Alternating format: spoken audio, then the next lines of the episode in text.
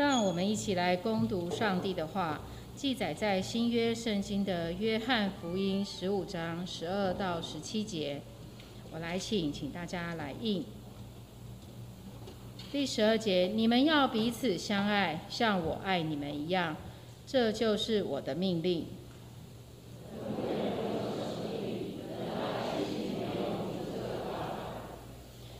你们若遵行我所吩咐的，就是我的朋友了。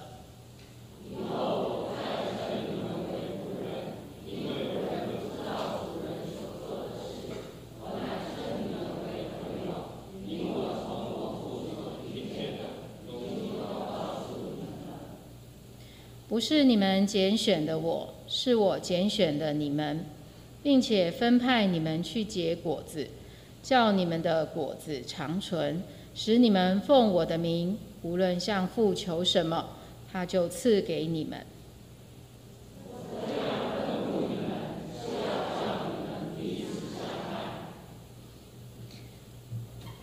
这时候，我们要邀请我们本堂的曾瑞平传道讲道，他所要讲的题目是“把爱传下去，把爱传下去”。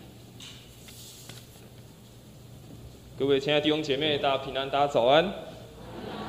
很感谢我们再次回到上帝的殿中，我们再一次敬拜赞美他，也感谢神，让我们有一个这么美好的天气，让我们享受在上帝所赏赐的这样美好的时刻当中。在我们开始今天的讲道之前，也跟你左右两边的弟兄姐妹，也跟他祝福说：愿上帝今天大大的赐福你。我们一起来做一个祷告。阿们的父神，谢谢你，谢谢你的带领，让我们在过去的年日当中，真的在每天得享你的恩典，也得享你的保护。或许我们的人生依然是有高山低谷，依然是有许多我们未知的挑战摆放在面前，但主，我们相信，当我们全心依靠你的时候，你那个丰盛的应许就再一次祝福在我们的生命里面。主啊，也在这个时候，求你再一次祝福在乌克兰，祝福在啊俄罗斯这两个国家当中的人民。祝福在他们的百姓当中。主，我们看见在这样的战争当中，不论是俄罗斯或者是乌克兰，许多人因此丧失他们的生命，丧失他们的家园。主啊，求你就来止息这样子的征战，因为主你才是万国万主的主。主啊，求你来帮助在这场战争当中颠沛流离的每一个人。求主你的爱，求主你的怜悯，就在他们的生命当中。也求主你继续的祝福在我们今天早上的礼拜当中。从头到尾，真的是求主你的圣灵与我们同在，让我们在早晨的礼拜当中，真的是享受与主你亲近的美好。我们这样祷告，奉主耶稣的名求，阿门。如果问大家说你认为爱是什么的话，你会做一个什么样的解释？对于每个人来说，你对于爱这个字，你可能有自己不一样的想法。你也可能在你从小到大当中，你所接受到的爱，似乎都不大一样。或许从小到大，当我们出生的时候，我们第一个所接触到的爱，就是从我们的父母，或者是从我们家中的家庭、我们的长辈而来。或许当我们在年纪渐渐长大，在我们人生历练更多的时候，你会发现“爱”这个字，对我们来说又有不同的解释，我们又有不一样的体会。我想，当我们身为一个基督徒，或来到我们教会当中，我们最常听到的一句话，也就是“爱”这个字了。常常在我们的的教会当中，或是有时候我们一开始今天是主导文，有时候我们是念新的诫命的时候，也是念到说你们应当要彼此相爱，众人就因此看出你们是我的门徒了。所以我想在我们一般的生活当中，我们也常讲爱，爱我们的孩子，爱我们的丈夫，爱我们的妻子，爱我们身旁的每一个人。但圣经当中他在讲的爱，却和我们所想象的似乎又不大一样。不知道“爱”这个字对你来说是什么？不知道“爱”这个字对你来说，你的体会又是什么？当我们今天所看的这一段的经文当中，记载的是在约翰福音的耶稣，他要与他的门徒最后离别的时候所说的一段话。在耶稣他即将要走上十字架的道路的时候，如果我们有机会，你看约翰福音的十三章到十六章。在这三四章的经文当中，描写了耶稣与他的门徒一起共进的最后的晚餐。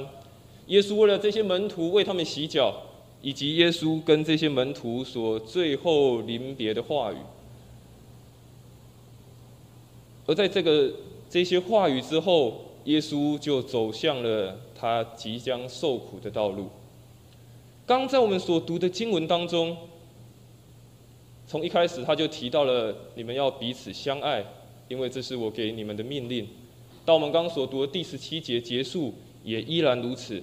耶稣又说了一次：“这是你们要彼此相爱，这是我给你们的命令。”事实上，当我们看约翰福音的话，从十三章的开始，耶稣在跟这些门徒在一起的时候，跟他们共进最后的晚餐，为他们洗脚的时候，耶稣也告诉他们：“我给一条新的诫命，就是你们应当彼此的相爱。”从十三章开始就一直在说要彼此相爱，一直要彼此相爱。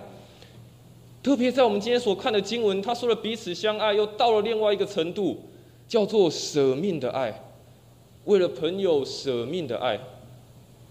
有时候我们在看圣经当中，都想说，耶稣虽然这样子的命令，耶稣虽然这样子的教导，但是要做到舍命的爱，似乎是有点困难。如果要对我们自己的家人，对我们自己的孩子，要做出舍命的爱，或许我们可能还做得到。但是今天耶稣的经文，他告诉这些门徒说是要为朋友舍命。我想有时候要为自己的家人、为自己的亲密的朋友，要付出一些事情，要牺牲一些事情，有时候我们可能都要思考一下了。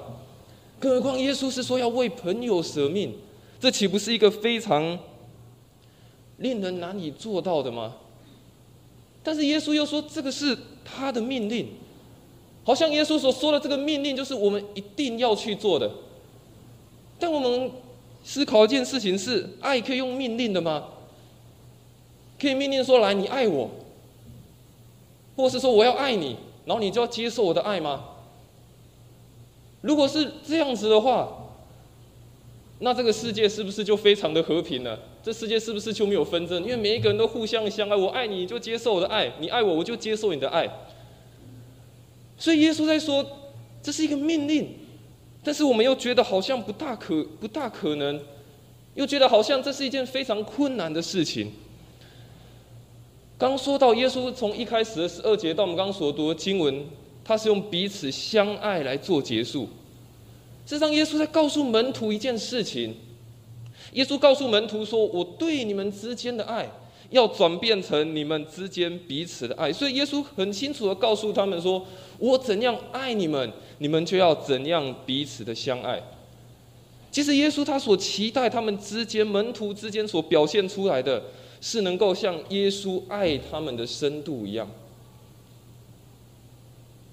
但我必须承认一件事情，有时候连我也很难做到。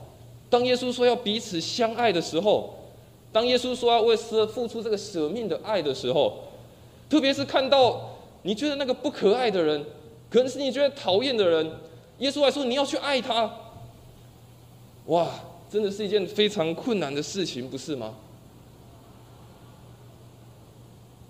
但是耶稣在他最后要离开世上的时候，告诉他的门徒。为什么耶稣在最后要离开世上的时候，才告诉门徒这么重要的事情，而不是在一开始他出来传福音、跟门徒相处在一起，就告诉门徒说：“嘿，门徒们，你们应该要彼此相爱，你们要舍命。”而是在最后耶稣要临别之前，告诉他们这是非常重要的事情。你们享受了我对你们的爱，对你们的恩典，但是不是只有享受而已，而是你们要试着去回应上帝的爱。回应耶稣对你们的爱，所以，我们今天要透过两件事情，要跟大家一起来思考，我们一起来反省。所以，我们在教会，我们真的常听到彼此相爱，但是这个彼此相爱，我们应该可以如何的去做？所以，第一个要跟大家分享的是，我们要付出真实的关系。在新的界面当中，我们非常的熟悉。今天我们的一开始没有念到这个新的界面，不过我们在很认真的，我们在念是这个新的界面到底在跟我们说些什么？我们一起来念马太福音二十二章三十七到四十节来听。你要尽心、尽性、尽意爱主你的上帝，这也界面中的第一，且是最大的。其次也相仿，就是要爱人如己。这两条诫命是律法和先知一切道理的总纲。继续，我赐给你们一条新命令，乃是叫你们彼此相爱。我怎样爱你们，你们也要怎样相爱。你们若有彼此相爱的心，众人因此就认出我是我的门徒了。就算我把这个经文。把它反黑反白，我想大家也都可以背得出来。新的诫命在讲些什么？因为可能是从小到大，我们就爱背这些东西。从小到大，我们只要一听到新的诫命四个字，我们就知道内容在讲些什么。但是我们看到第一段的时候，我们看到马太福音，耶稣说：“我，耶稣说两件事情。我们第一个看到他说，你们要尽心尽意爱主你的上帝。”而且他说到要这是诫命中的第一，且是最大的。其次也相仿，就是爱人如己。有没有想过，为什么这两段的经文却是合在一起？面一个是在马太福音，一个是在约翰福音。事实上，耶稣他在说爱人如己的时候，就是你怎么你想要怎么样对待别人，你别你希望别人怎么对待你，你就怎样的去待人。但是在约翰福音，耶稣说到要彼此相爱，是耶稣怎样爱你们，你们就要怎样彼此相爱。我们有看到这个经文当中不一样的地方吗？耶稣说这是诫命中的第一，其次也相仿，就是爱人如己，就是希我希望别人怎么对待我们，我们就怎样对待别人。但是接着这个新的诫命后面却说，我们要彼此相爱，就是耶稣怎么样爱我们，我们就怎样彼此的相爱。耶稣说这是一条新的命令。这个新的命令不是说这个旧的不重要，或者是那个旧的律法是错的，而是在这个新的耶稣所说的这个命令当中，耶稣更大的扩充了这件事情，不是只有期待我做了什么，别人就回应我什么。而是转变另外一个态度，另外一个行动是：耶稣怎样爱我们，我们就怎样的去爱别人。所以耶稣很清楚的告诉这些门徒：过去我虽然告诉你们，你怎么样对待别人，别人就怎样对待你们，但现在不是了。除了这件事情之外，你们要学习如何用耶稣的爱去爱身旁的人。所以我们看到耶稣说这样子的命命令。这样子的一个要求，看似好像是一个不合理的要求，怎么可能？我怎么可能去爱每一个人？那些我不喜欢的，那我怎么爱得下去？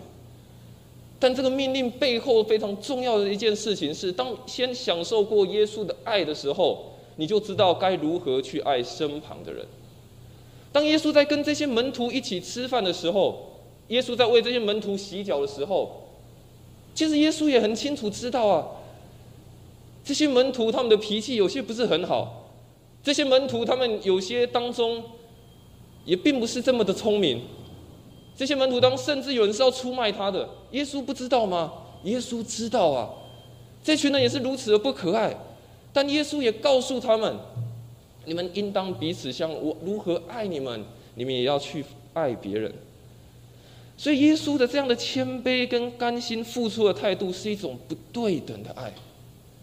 刚刚我们前面看到了爱人如己，好像是一种对等的。我爱你，你爱我多少，我就爱你多少。我付出多少，所以你也付出多少给我。但耶稣说不，更重要的是一个不对等的爱。我想为人父母的都很清楚知道一件事情：当你有孩子的时候，你全心全意的对你的孩子付出的时候，或者是你家中有长辈，你对你家中长辈全心全意的。去孝顺、去付出的时候，你会想说啊，我我的孩我孩子做，我有孩子做那么多事情，那这个孩子你现在一定要马上给我一个回应，你马上一定要有好的表现。通常做父母的不会这样子，通常我们都会把我们最好的给孩子，就算自己要省吃俭用，甚至自己可能要要要辛苦一点，但我们愿意还是给孩子，因为我们就是愿意付出这样子的爱。付出这样子的关心，在我们觉得应该，我们认为我们所爱的人身上，不是吗？所以，相同的，如果有一天孩，如果有一天孩子渐渐长大了，用同样的方式在回应父母、回应家中的长辈，用孝顺的态度，用关键的态度在回应父母的时候，其实如果我们用这样的角度去思考，好像就像耶稣在说的，耶稣原本对这些门徒是付出不对等的爱，但耶稣所要求的就是这些门徒接受这样子的爱之后，进而可以去服侍更多的人。就好像我们父母对孩子付出，孩子感受到了这样的爱，有一天反过来来服侍父母，来孝敬父母一般。虽然好像看似不对等，好像看似全部都给出去了，但是耶稣说这种不对等的爱，这样子的甘心付出，才是耶稣要我们真的去学习，也真的我们去反省的一件事情。所以，刚刚经文说，人为朋友舍命，人的爱心没有比这个更大了。你们若遵行我所吩咐的，就是我的朋友了。事实上，这个朋友不是一般的朋友而已。这个朋友在原本的意思是所爱的，而且是关系非常亲密的那一种，不是一般我们在外面所结交的，比如说，呃，这样子的酒肉朋友，或者是只是，呃，我们工作上的朋友而已。这个朋友更深的意思是。非常亲密的，而且是我内心所爱的。所以我刚刚说，耶稣知不知道这些门徒他们内心当中，知不知道这些门徒他们真正的个性如何？耶稣知道。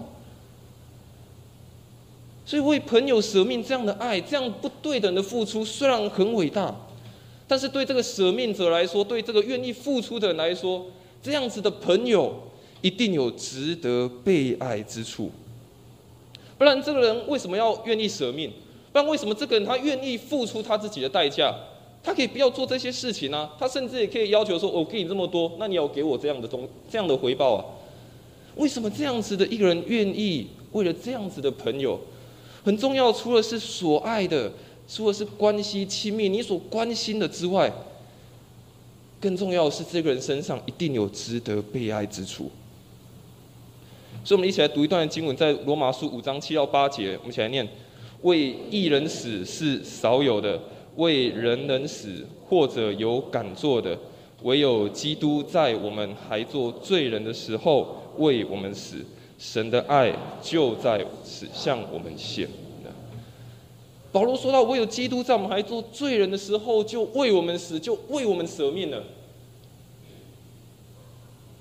保罗在这个经文当中说。在我们还不这么完全，还是罪人的时候，耶稣基督就为我们死了。甚至耶稣看我们这样的罪人，他还说是朋友。刚说朋友的意思是什么？是非常亲密的关系，关系是非常紧密的。所以我们看见耶稣这样子的一个付出，耶稣这样子的一个牺牲。重要的是，他看见了每一个人有值得被爱的价值。我想，当我们在为你的朋友也好，为你的家人也好，为你看见需要的人为他付出的时候，可能有时候我们在内心我们会盘算：我给他的是不是真的给他？给他的是不是真的有帮助？我为他做了那么多，会不会得到回报？我献上那么多时间在这里，我可以得到什么？我付出了那么多爱给他，我可以得到同等的爱吗？但是耶稣基督给我们一个很大的表现，他说的彼此相爱，他不是在乎说这个人可不可爱，这个人好不好，这个人可不可以给我什么好处，而是选择在那个人还不完全的时候，那个人还需要帮助的时候，他就把他看作是他所爱、所亲密的朋友了。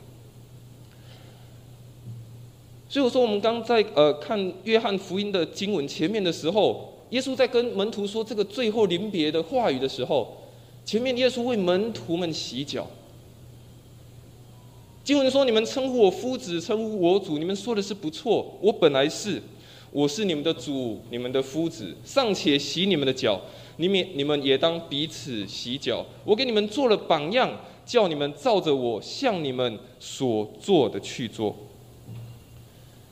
耶稣对这些门徒，原本应该是要门徒为他的老师洗脚才对，应该是这些，应该是他们要为耶稣洗脚，但耶稣却错了一个非常，一个非常不一样的示范，非常不一样的行动，他居然跪下来为门徒洗脚。耶稣亲自的展现了一件事情，耶稣要表现给他们看，什么叫做真实的彼此的相爱，什么叫做真实的关系。我想，耶稣为这些门徒洗脚，除了对门徒展现他的爱之外，也让我们看到耶稣他没有在天上就只有呐喊说：“哦，我爱你们，你们要彼此相爱。”而是耶稣他来到地上跟我们在一起，也给我们学习的榜样。所以这些门徒被称为是耶稣的朋友。刚刚说耶稣不知道吗？知道啊，但耶稣仍然主动拣选门徒做他的朋友。这些看似不完美的门徒，但耶稣包容他们，也甘愿为他们舍下他自己的生命，也为我们舍下他的生命。他也要希望我们如此去做。我不知道对于大家，你现在所谓身旁的朋友是什么？或许对我们以前来说，朋友就像张学友所唱的歌一样，“朋友一生一起走，那些日子不再有。”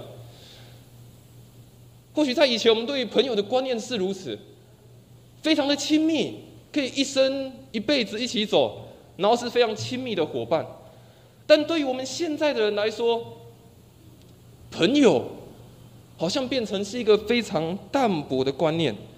以前的朋友可能是你认为是跟你兴趣相投的人，可能是跟你非常有亲密关系的人，但是现在所谓的朋友。可能对我们来说只是点头之交，甚至可能对我们来说就是在网络上见过面而已。我们对于所谓朋友的定义已经慢慢的去改变了。当我们去认真思考的时候，你可以想想看，你现在真正知心的朋友有几个？曾经我看过一份的调查，在场大多数人，我想我们都有社群的软体，特别我们都有 Facebook，平均。每一个人，脸书上的好友平均大概有三百四十个左右。但是在做这个调查同时，问这些人你有多少知心的好友？这些人只回答说：“我平均我只有两个知心的好友。”事实上，这个就是现况。有时候我们没有办法找到一个所谓真正的朋友。我们没有办法找到一个真正可以倾听我们声音的，没有办法找到一个可以真正了解我的、了解我们的人。我们对于所谓朋友的定义已经慢慢的改变了。但是耶稣告诉我们，当我们愿意如此行，耶稣已经先称为我们是朋友了。我们有一个非常好的知心的朋友。但是我想，在我们的身旁，在我们的周遭，还有很多人没有这样子的朋友。很多人可能还在迷惘，当他生命当中有难处的时候，他不知道该到哪里去寻找他的朋友。生命有难处的时候，不知道该到哪里去寻找真正的帮助。但耶稣告诉我们，我们是他的朋友。当我们是成为耶稣基督的朋友的时候，我们也应当学习去彼此相爱。去帮助别人找着那个生命当中真正的朋友是谁？所以，我们一起来念这段的经文，在约翰一书的四章十九到二十九，我们一起来念：我们爱，因为神先爱我们。人若说我爱神，却恨他的弟兄，人不爱他所看见的弟兄，就不能爱没有看见的神。爱神的也当爱弟兄，这是我们从神所受的命令。所以约约翰一书四章也说得很清楚，说我们爱是因为神仙爱我们。我们有能力，耶稣称称为我们是他的朋友，是因为神仙爱了我们。而我们有能力去爱别人，让别人也认识这位朋友，甚至我们就是成为别人的朋友。也是因为神仙爱了我们。其实我们根本没有这样子的能力可以去爱别人。如同我一开始所讲的，当我们面对那些你觉得不喜欢的人，面对那些你觉得很讨厌的，觉得你连看都不想看一眼的人，其实我们根本没有这样的能力去爱。但唯有我们先经历到上帝的爱，我们才有办法用这份爱去爱身旁的人。我要邀请每位弟兄姐妹我们，真的好好的去想：我们愿意重新领受、经历从神而来的爱吗？而经历到了之后，你又会如何的去分享呢？你又会如何去成为别人的朋友呢？如何跟别人建立真实的关系呢？第二个要跟大家分享的事情是，要有。呃，要有付出的行动。我们刚刚所读的经文，在约翰福音十五章的十六到十七节，耶稣继续接着说：“不是你们拣选了我，是我拣选了你们，并且分派你们去结果子，叫你们的果子长存，使你们奉我的名，无论向父求什么，他就赐给你们。我这样吩咐你们，是要叫你们彼此相爱。”在耶稣告诉门徒说：“为。”朋友舍命之外，耶稣继续接着告诉他们说：“我拣选不是你们拣选的我，而是我拣选的你们，要分派你们去结果子，而且是经文说到奉我的名，无论求什么，就赐给你们。”在这段的经文当中，结果子有两个不一样的意思，一个是生命成熟的果子。一个是我们生命当中，当愿意成为耶稣的朋友，成为耶稣的门徒，愿意更亲近耶稣，生命更加成熟之后，生命会一个成熟的果子。而另外一个果子是耶稣说要分派你们出去，就是要去结那个耶稣基督福音的果子。这是结果子的目的，都是要叫我们彼此相爱。在刚的经文。前面虽然耶稣说了不是你们拣选我，是我拣选你们，要去结果子，但最后的结束，耶稣却又说要彼此相爱。所以重要的是，不论是生命当中的成熟，或者是要去传福音，或者是要去分享这样子的爱，结果都是要叫我们可以彼此相爱。事实上，这好像就是我们的一个责任。好像就是我们人生当中非常重要的一件事情，这就是我们基督徒生命当中非常重要的责任，也非常重要的使命，就是被分派出去结果子。刚除了说结了自己生命当中的果子，生命成熟之外，更重要的是将这样子爱的果子去分享出去。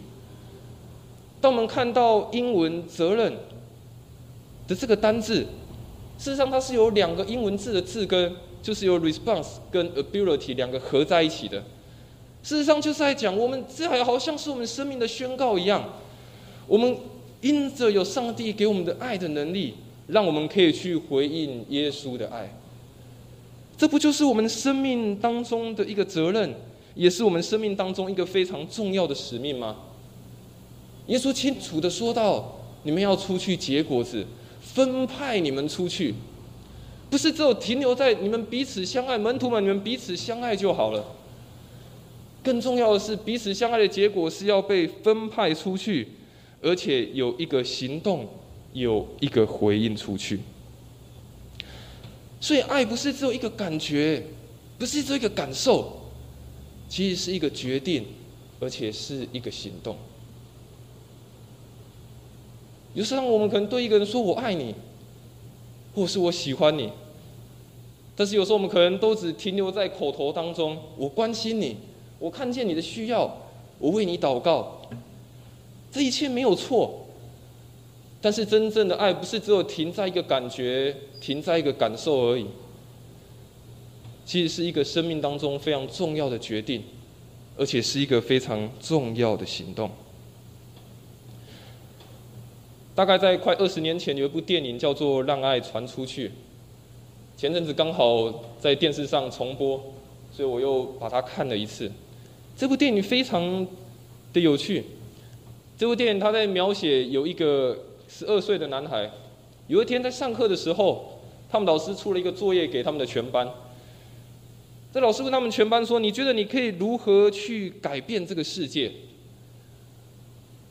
他们老师给全班十二岁的一群的孩子出了这个题目，叫做“如何去改变世界”。我想有时候当我们听到这个问题，我们好像也很难回答，我们可以怎样的去改变世界？但这个孩子，他想到了一件事情，他说他决定去关心三个人，然后每当他关心一个人之后，他就告诉那个人说：“你要再去关心三个人。”所以，他决定我要去关心三个人，然后再让那个人继续的去关心。于是，这个孩子他先做了一件事情。他去关心了一个路边的流浪汉，甚至把这个流浪汉带回到他的家中。他妈妈看见了，妈妈很生气，你怎么带个流浪汉回家？但没有想到，这个孩子做这样的举动，后面也感动了这个妈他自己的妈妈。于是，这个孩子的妈妈，她也决定要去关心另外一个人。他决定，他要去跟他的妈妈，就是这个孩子的阿妈和好。过去的关系不好，但他决定要回去跟他的阿妈和好。没想到做这个举动之后，他的阿妈又去在路上又遇见了一个需要帮助的律师。这个律师又去在路上帮，又去遇见，又去帮助到了一个记者。这个记者觉得奇怪，平白无故为什么这个人要帮助我？于是才发现了有这样子的故事。原来有一个这样的孩子做了这样的事情。一个一个的传出去，把他觉得可以关心、他可以爱的事情分享出去。我想有时候，我们可能也会想，不知道我现在所付出的这些事情，我所投注的心力，我所献上的时间，什么时候会开花结果？我付出的是不是有价值？我付出的这些行动，会不会看到好的成果？有时候可能会觉得会不会就是一场空了？但是当我们愿意尝试的时候，当我们愿意试着，不是只有停留在感觉或是感动的时候，而愿意去分享的时候，我相信一定会看见不一样的结果。在圣经的马太福音第二十章二十九到三十节当中。当耶稣跟他的门徒经过耶利哥城的时候，有看见两个瞎子坐在路旁，而这个瞎子在路旁大声的喊叫说：“大卫的子孙，可怜我！”耶稣就停下来，告诉他们要做什么。这瞎子跟他说：“我要能看见。”于是圣经描写说，耶稣就动了慈心，把他的眼睛一摸，他立刻就看见了。在这个故事当中，或许我们很常已经听见了这个故事，但是我们看见耶稣做了一件事情。耶稣听见了，站住，马上走到旁边，叫他们过来，而且经文描写说，他就动了慈心，而且这个瞎子立刻就看见了。我们看见耶稣给我们一个很棒的一个模范，很棒的一个示范，就是他立刻，当他有感动的时候，当内心有这样的感觉的时候，有怜悯的心的时候，他就立刻去做出这样子的举动。当我们在看新约圣经当中，当描写怜悯的意思，事实上就是动了慈心，看见那个人的需要，而就马上有行动。在这个动了慈心或怜悯，他原本的意思就是好像自己一个人。你感觉到你自己的心肠有一个感动，好像感觉到你的肠子在蠕动一样，来自你的内心深处，好像是你的内心当中有一种翻腾，你的内心当中有一种感动，驱使你要去这么做。所以你的爱、你的怜悯不是做一种感觉，而是会带出行动。所以有时候当我们看圣经的时候，当同时出现有耶稣，而且又怜悯的这样的经文的时候，耶稣通常第一件事情都是立刻的采取行动，因为他很在乎他所看到的一切事情。耶稣非常在乎他所看到的一切事情。这时，我想要先请大家，你安静一下，想想看，你上次特别空下时间，为了陪伴某一个人做某些事情是什么时候？接着，你可以想第二个问题：你上次因为付出任何的时间在任何一个需要的人身上，而错过你原本想要做的事情，那个时刻是什么时候？我不知道你的答案是什么，有可能就是一个小时前，有可能是一天前，有可能是一个礼拜前，有可能是一年前，有可能你从来没有做过这样的事情。但是无论你什么时候做过这样的事情，我都要鼓励你好好的去思考这两个问题。在刚的经文当中，耶稣所做的表现是，他立刻去做，付出他的行动。不要只是停留在感觉到了，不是只有停留在我有一个感动。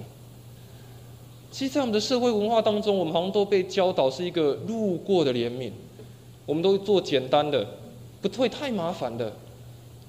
就好像耶稣在说“好的撒玛利亚人”的比喻当中，前面两个人经过，都看见那个人，哎呀，怎么倒在那里，很可怜。但是不干我的事情，我还是赶快过去吧。真正帮助那个倒在路旁被打的，是那个撒玛利亚人，去帮助了他。或许在我们的文化当中，在我们的价值观当中，我们好像也都是这样被教导。我们只要有一个路过的怜悯就好了。我有看见。他好可怜，他有需要，但是我们好像都没有付出行动。其实真正要付出是很不容易的。有可能我们越了解对方的需要，越付出我们的关心，我们就发现背后的事情很复杂，不是想象的那么简单。甚至有可能你付出到最后发现啊，徒劳无功，好像北辽钢什么事情都没有结果。我这么努力算什么？甚至可能你发现，我真的帮的时候，才发现我帮不上任何忙啊。但是重要的不是这些，重要的是我们跳脱自己生命的中心，愿意尝试在别人的生命里面。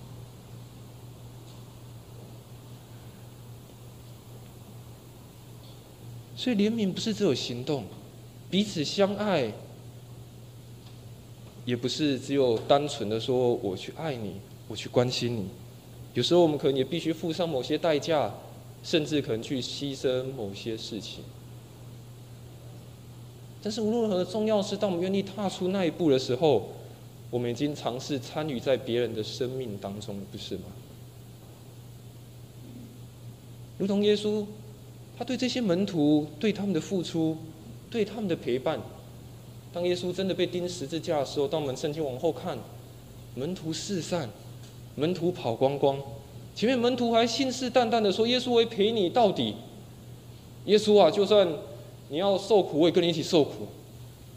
但到最后的门徒却是跑光，甚至彼得三次的不认他。或许有时候我们付出的关心也是这样，我们摆上的也是这样。但是这也是给我们生命当中很大的功课，很大的一个挑战。当我们选择跳脱生命的中心。当我们愿意尝试在别人生生命的时候，我想那也是我们学习彼此相爱、学习付出行动最重要的一件事情。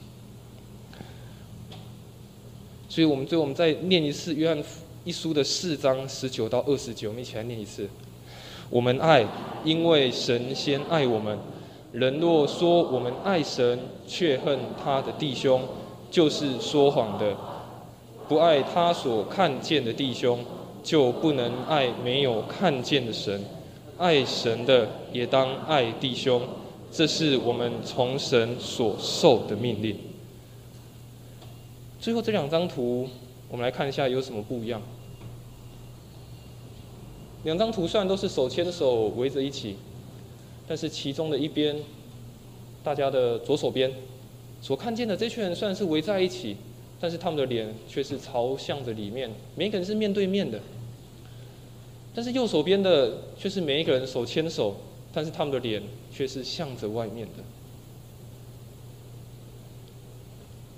我想左手边这个图是非常重要的一件事情，是每一个人当可以看见彼此手牵手的时候，会有安全感，没有错。你可以看见对方的脸，彼此扶持。但我觉得更重要的是，当我们愿意手牵手。但是我们是愿意看外面的，看见别人的需要，并且把别人牵进来的时候，这才是更重要的事情，不是吗？或许我们可能脸向着外面，我们可能在看别看见别人的需要，我们可能在看见我们要为别人付出多少，我们可没有办法顾及到旁边的人，可没有办法看见旁边。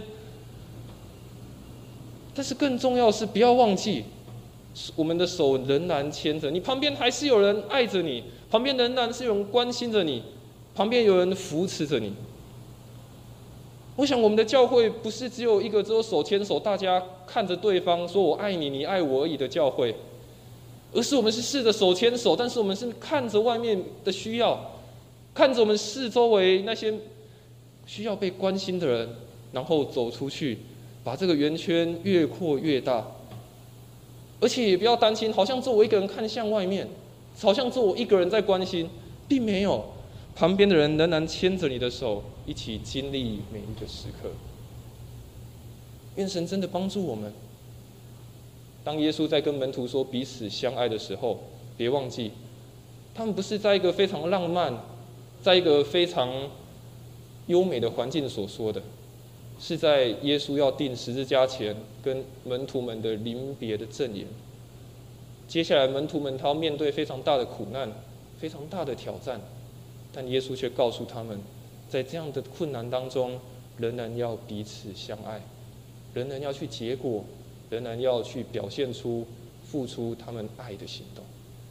愿神真的帮助我们，在我们的教会当中，在我们的生命当中。真的去学习付出爱的行动，或许不容易，但如同刚刚所分享的，当我们愿意踏出那一步的时候，我们就已经尝试在别人的生命当中，与陪伴与他在一起，并且付出我们的爱，付出耶稣的爱。愿神祝福每一个人，我们一起来做一个祷告。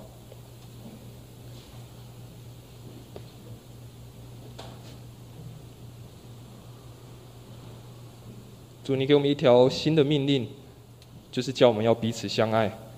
主，你也说你怎样爱我们，我们就要怎样彼此相爱。我们就要我们就要怎样爱我们身旁的人。主啊，当我们知道有时候要付出我们的爱，付出我们的关心，付出我们的时间，付出我们的行动，有时候真的很困难。特别是要面对那些我们可能不喜欢的人，可能要面对那些我们觉得不可爱的人。但主要真的让我们再一次去思考，你是怎样的爱我们这样不完美的人。当我们真的这样感受到这样的爱在我们的生命当中的时候，主也帮助我们，让我们真的是跨出勇敢的那一步，去参与在别人的生命当中，让我们身旁每一个需要关心的人、需要被爱的人，充满主你的爱在他们的里面。求主你祝福我们，让我们真的生命是为。别人看在别人的身上，正是看见我们自己的责任。真的在别人的生命当中，我们真的要分享你的爱，让每一个人也可以学习如何的去彼此相爱，并且让每一个人的生命更加的成熟。主，谢谢你，再次祝福每一个人。我们这样祷告，奉主耶稣的名求。